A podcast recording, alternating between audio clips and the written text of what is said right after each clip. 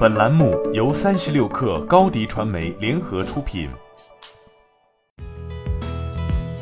本文来自微信公众号“三亿生活”。不久前，美团方面公布了二零二一年度的业绩报告，其中显示，二零二一年其收入为一百七十九点一亿元，同比增长百分之五十五点九五，经调整后净亏损为一百五十五点七亿元，而上年净利润则为三十一点二一亿元。而就在二零二一年，美团也正式将公司的战略从 Food 加 Platform 升级为零售加科技。这也许也意味着未来其将大力在零售业务上的投入。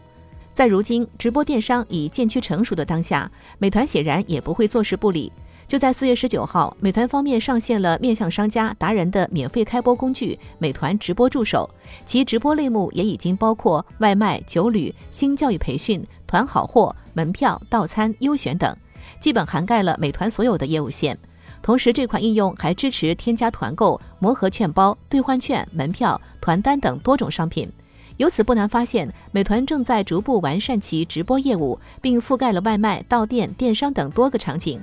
值得注意的是，此前美团方面曾在抖音上线过小程序，虽然如今似乎已经下线，但在去年年底，美团与快手已宣布达成战略合作。此前，据一位接近快手的知情人士透露，随着抖音团购掀起的热潮越来越高，美团对于推进与快手间的合作越来越主动和迫切。两者的抱团取暖，或许也正是为了对抗抖音在本地生活领域的来势汹汹。从如今美团选择进一步出来单干直播，或许是因为快手的导流效果并不那么如意，亦或者双方的合作并不那么深入。如果这一猜测属实，那么与其将流量寄托于他人，显然不如将主动权掌握在自己手中。再加上，对于提供团购业务的商家来说，目前占据美团平台近八成的仍是中小正餐商家。不仅同质化相对严重，市场竞争激烈，如今还需要面对线下客流量减少以及租金、人力成本上涨的问题。如果考虑到直播所带来的额外成本，商家会否支持这一形式，也画上了问号。